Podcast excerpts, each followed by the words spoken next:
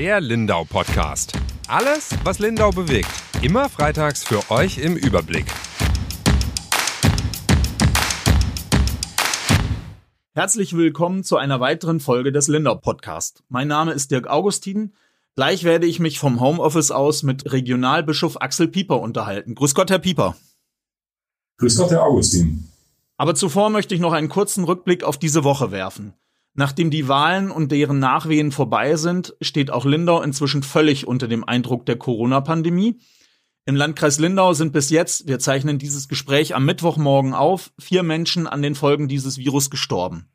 Die Verantwortlichen in den Kliniken und im Krisenstab des Landratsamtes bereiten sich darauf vor, dass die Zahl der Kranken erheblich steigen wird. Zugleich hoffen sie, dass die schlimmsten Befürchtungen nicht eintreten und tun alles dafür, um die Folgen zu lindern.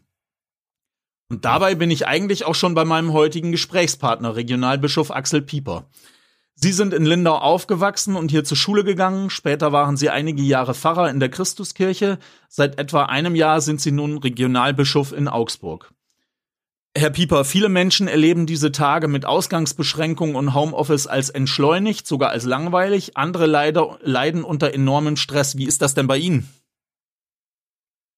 Naja, es ist ein, äh, tatsächlich so ein Mittelding. Ähm, ich habe ähm, wir haben natürlich auch sämtliche, äh, fast sämtliche offizielle Termine ähm, absagen müssen. Also Termine, in denen es einfach äh, um Festgottesdienste, Jubiläen, ähm, jetzt natürlich die großen Gottesdienste, Karfreitag äh, und dann Ostersonntag, Ostermontag geht. Das muss man natürlich alles absagen. Umgekehrt verlagert sich natürlich auch vieles. Ähm, äh, Im Moment läuft natürlich ganz, ganz viel über die modernen Medien. Also E-Mail, Videokonferenzen, Telefon, Telefon, Telefon, ganz viel. Begegnen Sie noch vielen Menschen direkt? Ähm, wenigen. Ähm, wenn dann im Sicherheitsabstand, wir haben hier ein Büro, das läuft ähm, im, im, Notdienst, ähm, weil die Dinge müssen natürlich auch, manche Dinge müssen einfach auch weiterlaufen natürlich. Ähm, aber wir versuchen natürlich auch dann äh, einen respektvollen Abstand zu halten äh, weil wir uns genauso verpflichtet fühlen wie alle anderen, ähm, hier Sorge zu tragen, dass wir die Infektion oder die Pandemie nicht weitertragen. Haben Sie denn persönlich Angst, sich mit Corona anzustecken? Komischerweise überhaupt nicht. Ähm, aber das, äh, das liegt vielleicht daran, dass ich das äh, auch gut verdrängen kann. Ähm, ich finde es nicht bedrohlich und das ist vielleicht das Gefährliche daran ähm, dass, dass, dass es vielen Menschen so geht wie mir, dass, äh, dass es erst einmal nicht persönlich bedrohlich wirkt, aber natürlich bedrohlich ist. Ist denn in so einer Situation für Sie persönlich christlicher Glaube da eine Stütze? Also christlicher Glaube heißt für mich persönlich erst einmal, ähm, äh, dass ich, äh, dass ich respektiere, dass es, äh, dass es im Moment Maßnahmen gibt, die einfach gut sind. Also wie gesagt, ähm, die Ausgangs, Ausgehverbot, ähm, Sicherheitsabstand, christlicher Glaube heißt, das zu akzeptieren, auch wenn ich selber vielleicht mich nicht bedroht fühle, aber ich weiß halt, dass ich ein, ein Glied in dieser Kette bin und dass ich die Infektion eben auch weitertragen könnte und das muss vermieden werden. Das ist für mich christliche Verantwortung. Und das Zweite ist, ähm, christliche Glaube heißt für mich auch noch einmal, ähm, dass ich äh, hinter all dem Schwierigen, Schlechten, auch vielleicht hinter den Ängsten ähm, auch noch mal äh, gucken muss äh, auf die Dinge, die mich im Moment tragen. Ähm, also äh, ein gewisses Gottvertrauen zu haben, dass, dass die Situation natürlich auch wieder eine bessere wird und vielleicht auch mal versuchen, ähm, was in dieser Situation, äh, ja, also was in dieser Situation vielleicht auch Wertvolles wachsen kann. Jetzt haben Sie ganz viele Dinge angesprochen, über die ich tatsächlich ein bisschen näher reden äh, möchte. Zuerst mal möchte ich so auf das Gefühl der Menschen insgesamt kommen, die in so einer Krise ja ein starkes Bedürfnis nach Halt und Orientierung haben. Können Kirchen diesen denn überhaupt entsprechen, diesem Bedürfnis, wenn direkte Begegnungen kaum möglich sind und eigentlich so, so wirklich jemandem richtig Halt zu geben? Also schon der Begriff Halt sagt ja, dass ich sehr nahe bei jemandem bin und jemand stütze, ihn damit berühre, aber das dürfen wir ja gerade nicht. Also ich, ich bin, äh, das gehört für mich zu einem dieser ganz, ganz positiven ähm, Erfahrungen jetzt in dieser schwierigen Zeit, äh, wie viel Fantasie und Kreativität äh, und äh, wie viel Kraft auch die äh, Pfarrerinnen und Pfarrer und, und, und unsere Haupt- und Ehrenamtlichen in der Kirche investieren, um die Menschen trotzdem nahe zu kommen. Ähm, auch mit ihrer Hoffnungsbotschaft. Also äh, es werden allerorten Gottesdienste gestreamt. Ähm, es werden äh, ganz, ganz schöne äh, Leitfäden rausgebracht. Äh, wie, wie, wie können wir in der, dieser Passionszeit miteinander beten und uns im Glauben vergewissern? Ähm, es wird ähm, ganz, ganz viel Seelsorge betrieben am Telefon. Die Telefonseelsorge, die erlebt eine, also erlauben Sie mir den Ausdruck Hochkonjunktur. Ähm, also es gibt, äh, glaube ich, äh, dann gibt es ganz viele Gemeinden, Kirchengemeinden, die ähm, Einkäufe zum Beispiel organisieren für Menschen, die nicht mehr einkaufen können und die zu Hause bleiben müssen ähm, und so weiter und so fort. Also da passiert eine ganze Menge, da bin ich also wirklich überrascht. Und deswegen kommen wir natürlich den Menschen immer noch nicht so nah, wie wir es gern wollen. Aber es ist wenigstens der Versuch, ähm, deutlich zu machen, wir als Kirche sind gerade in dieser Situation da. Was in vielen Krisen und Kriegszeiten ähm, immer wichtig war für die Kirchen, waren diese gemeinsamen Gottesdienste, wo äh, die Priester, äh, Pfarrer immer nutzen konnten, um Menschen dann zu stärken. Das fehlt, also äh, Sie haben gerade äh, angesprochen, äh, äh, man nutzt jetzt die Möglichkeit des Streaming-Gottesdienstes, aber kann man da wirklich die Menschen genauso erreichen wie ähm, äh, in der Predigt in, in der Kirche selber? Ähm, ja und nein. Also ähm, ich denke, ich kann zumindest mal deutlich machen, ähm, dass, äh, dass wir da sind und dass wir auch in, in dieser Krise hinein etwas zu sagen haben. Aber Sie haben natürlich recht, äh, persönlicher Kontakt ist durch nichts zu ersetzen. Ähm, auch in der Seelsorge ist natürlich immer noch ein Unterschied, ob ich am Telefon bin oder jemanden sehe und, äh, und, und, und mit ihm nochmal anders kommunizieren kann.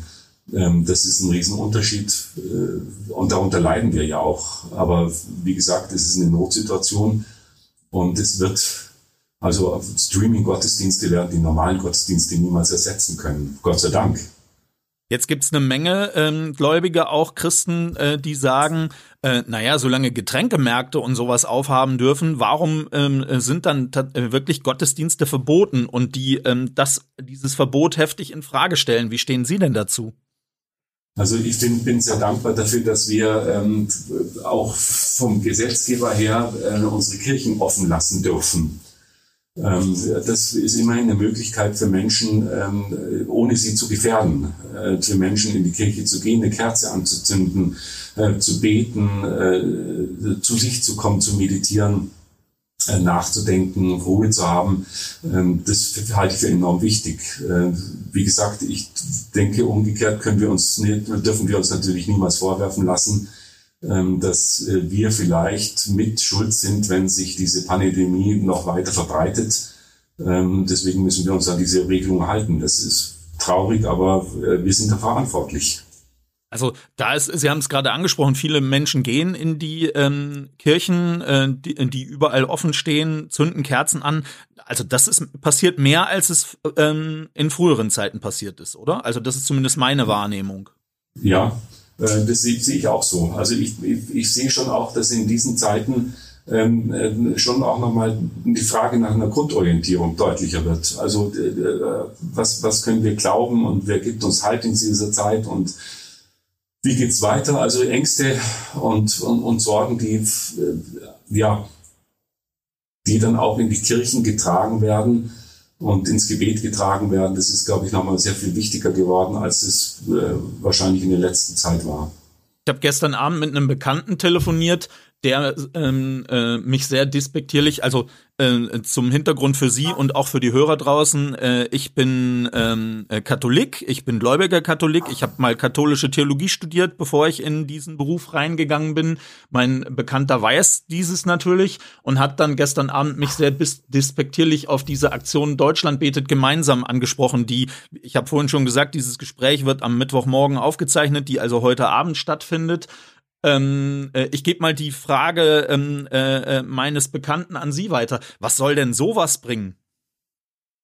Also ich glaube, ähm, ich glaube, dass die, ähm, also das Gebiet ist ja kein Mechanismus, ja. Also es ist ja kein, äh, ich sag mal, unser Glaube ist ja kein Getränkeautomat, in den ich eine Münze reinwerfe und dann oder in dem ich bete das ist dann wie eine Münze und dann wird mein Gebet erhört. Ähm, wir wissen aber, dass äh, Gott Gebete erhört, wenn auch auf vielleicht andere Weise, als wir das dann auch vermuten.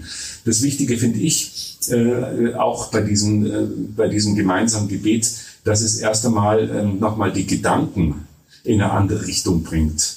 Ähm, nämlich nicht nur in, in, in die Richtung der Klage und des Leids, das ja für viele Menschen wirklich da ist, ähm, sondern auch nochmal äh, lösungsorientiert. Also da wird nochmal, im Gebet wird ja auch Hoffnung äh, formuliert.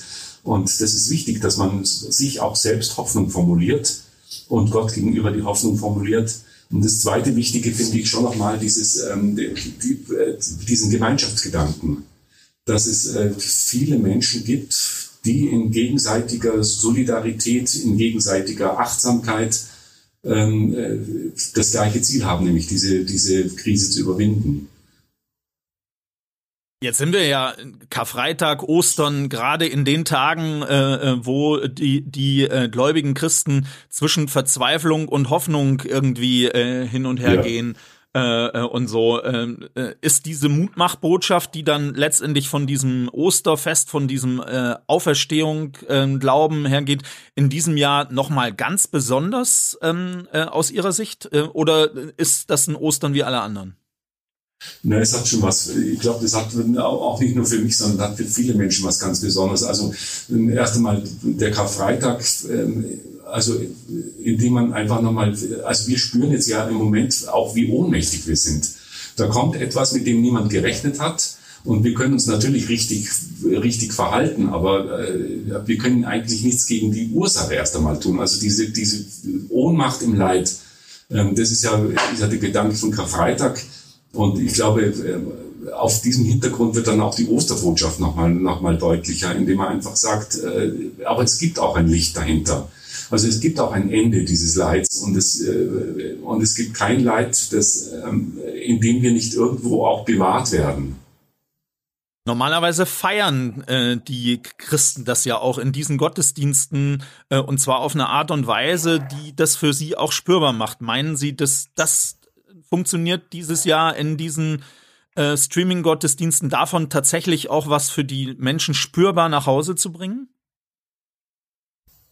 Also ich, ich denke schon, also es gibt ja wie gesagt, ähm, ich denke, es gibt ja, äh, wie gesagt, genug, genug Angebote jetzt, die natürlich nicht, nicht die gleiche Stärke haben wie, wie eine gemeinsam gefeierte Osternacht oder wie ein, wie ein, wie ein schöner Ostergottesdienst mit Osterfrühstück.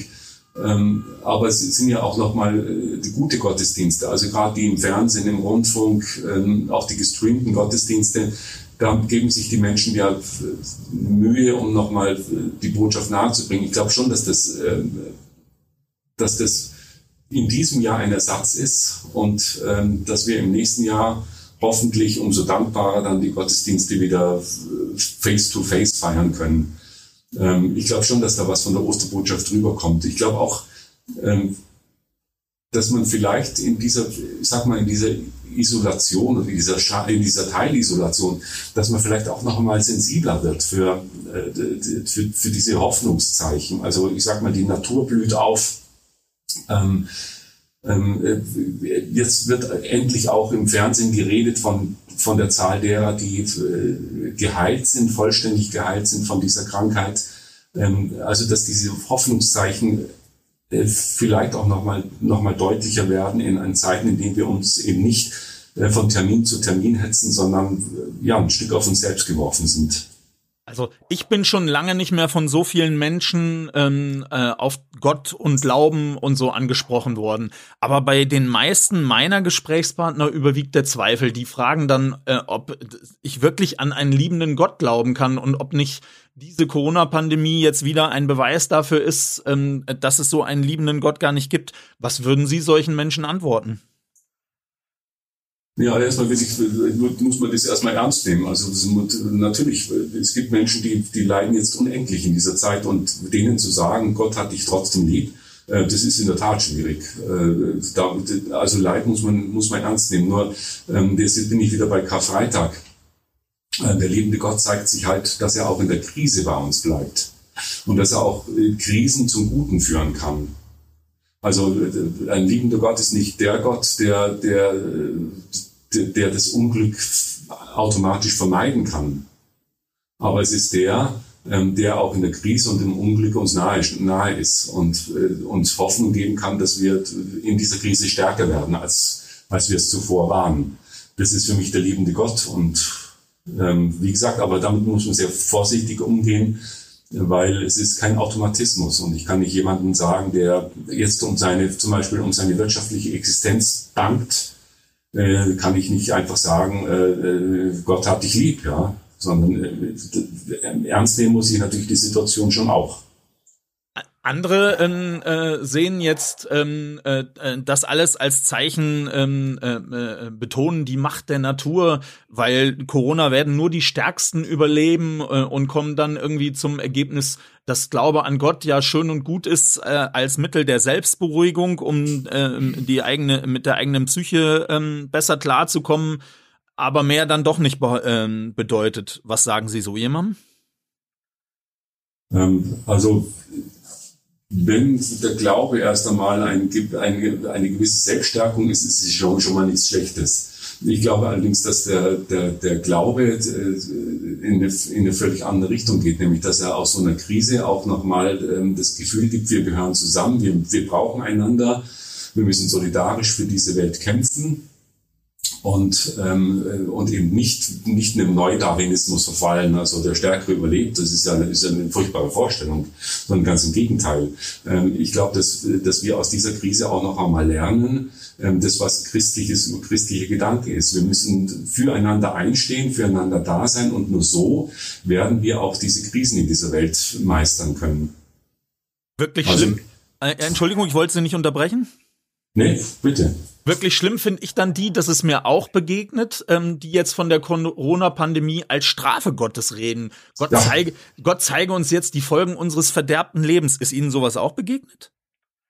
Ähm, also das ist äh, biblisch keinesfalls bezeugt.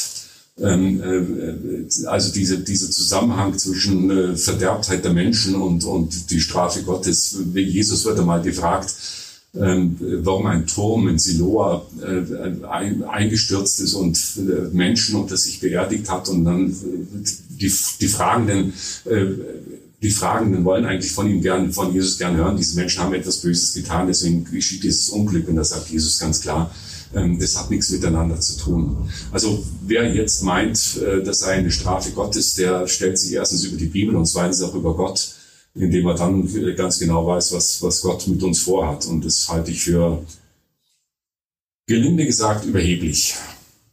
Was ich wundervoll finde, ist, in dieser Krise sind diese vielen hoffnungsvollen Zeichen. Sie haben es vorhin am Anfang des Gesprächs schon mal angesprochen. Erstens beweisen wir ja alle zusammen irgendwie Nächstenliebe, weil wir diese Einschränkungen und den Verzicht hinnehmen. Und wir tun das ja, um Alte und Kranke vor äh, Ansteckung zu schützen. Äh, und so. Und und dann kommen gibt es diese vielen Aktionen Nachbarschaftshilfen wo jemand für äh, Menschen einkauft die das nicht machen können äh, und äh, und so. Also das muss ja jemand äh, äh, in ihrer Funktion so als Bischof regelrecht begeistern. Also äh, so eine Welle von Nächstenliebe oder? Ja das tut's auch also wirklich da, wie gesagt, was ich am Anfang schon gesagt habe, ähm, in, in, auch in dieser Krise zeigen sich doch ganz, ganz ermutigende Zeichen. Und ähm, ich hoffe auch darüber hinaus, ähm, dass, dass diese, dieser, dieser ausgeprägte Egozentrismus und Egoismus in unserer Gesellschaft vielleicht doch ein bisschen äh, auch nach der Krise, weil wir einfach feststellen, äh, wir, wir brauchen einander. Also liebe deinen Nächsten wie dich selbst. Beides hat miteinander zu tun. Also die Selbstliebe kann nicht für sich stehen, sondern muss auch die Nächstenliebe beinhalten. Ähm, nur so funktioniert es. Aber wir haben natürlich auch die anderen Symptome von Egoismus, in dem manche Leute alle zehn äh, Klopapierpackungen, äh, die noch im Regal liegen, alle für sich mitnehmen. Also äh, wir haben ja beides. Ja, haben wir, weil diese Welt keine, es gibt immer Menschen, die, die, die denken, äh, sie müssten nur und, und ausschließlich und wenigstens zuerst an sich denken. Aber ich glaube, dass sich insgesamt ähm, äh, da doch was verschiebt. Aber mit diesen Menschen muss man immer leben. Also ich, ich verstehe es nicht. Ich verstehe auch nicht, warum jemand Klopapier oder Hefe äh, jetzt bunkert. Ähm, da müsste man einfach nochmal nachfragen, äh, was ist das wirklich? Was, was sind das für Ängste und, und was bewegt diese Menschen? Ich verstehe es im Moment nicht. Gibt's denn was, was die Kirchen äh, aus den Erfahrungen, die man bisher in dieser Krise gemacht hat, lernen können äh, und wo Sie sagen, an der oder der Stelle sollten wir uns überlegen, ob wir da nicht künftig dieses oder jenes andere, anders machen, als wir es bisher gemacht haben? Also ich glaube, dass wir als Kirche auch, auch nach dieser Krise, aber auch äh, schon davor, dass wir uns nochmal überlegen müssen, dass wir näher an die Menschen, nochmal näher bei den Menschen sein müssen, in unserer Sprache, in unseren Gedanken, ähm, das lehrt uns diese Krise auch, dass es, dass es Urängste gibt und Kirche ist meiner Meinung nach dazu da, äh, Menschen erstmal zu, zu verstärken und zu bestärken und ihnen Mut zu machen, dieses Leben anzugreifen.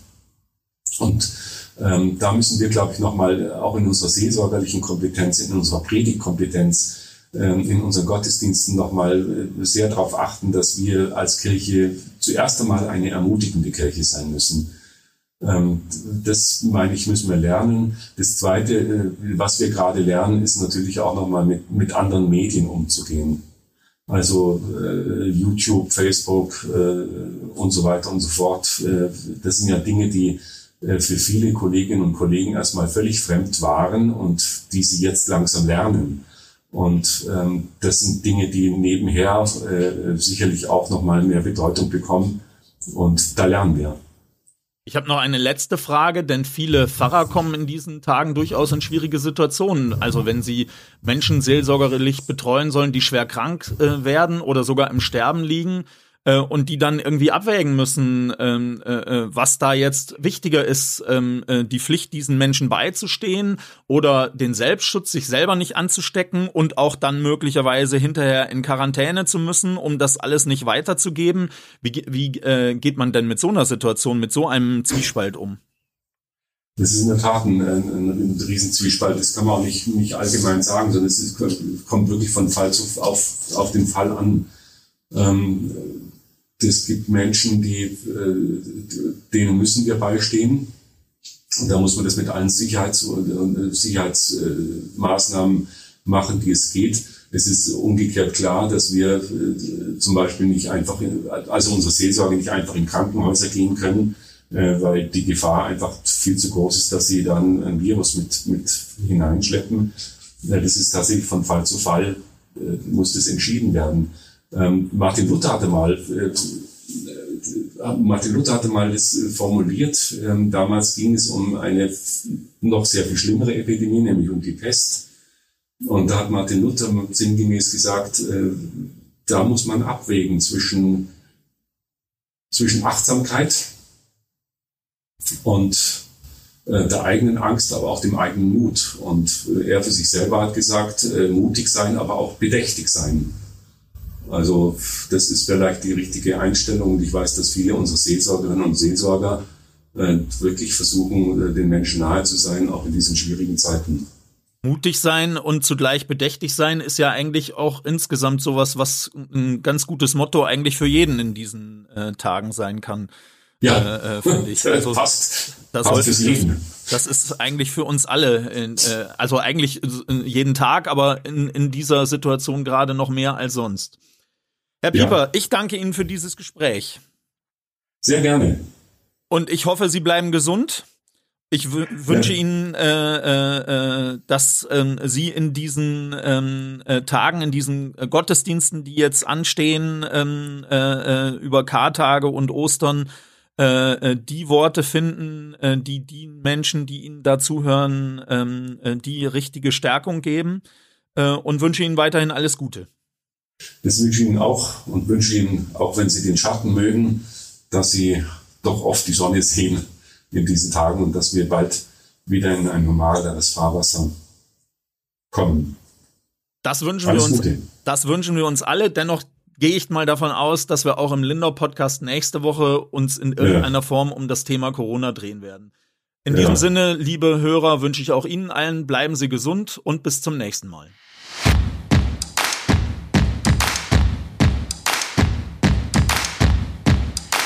Der Lindau Podcast. Alles, was Lindau bewegt. Immer freitags für euch im Überblick.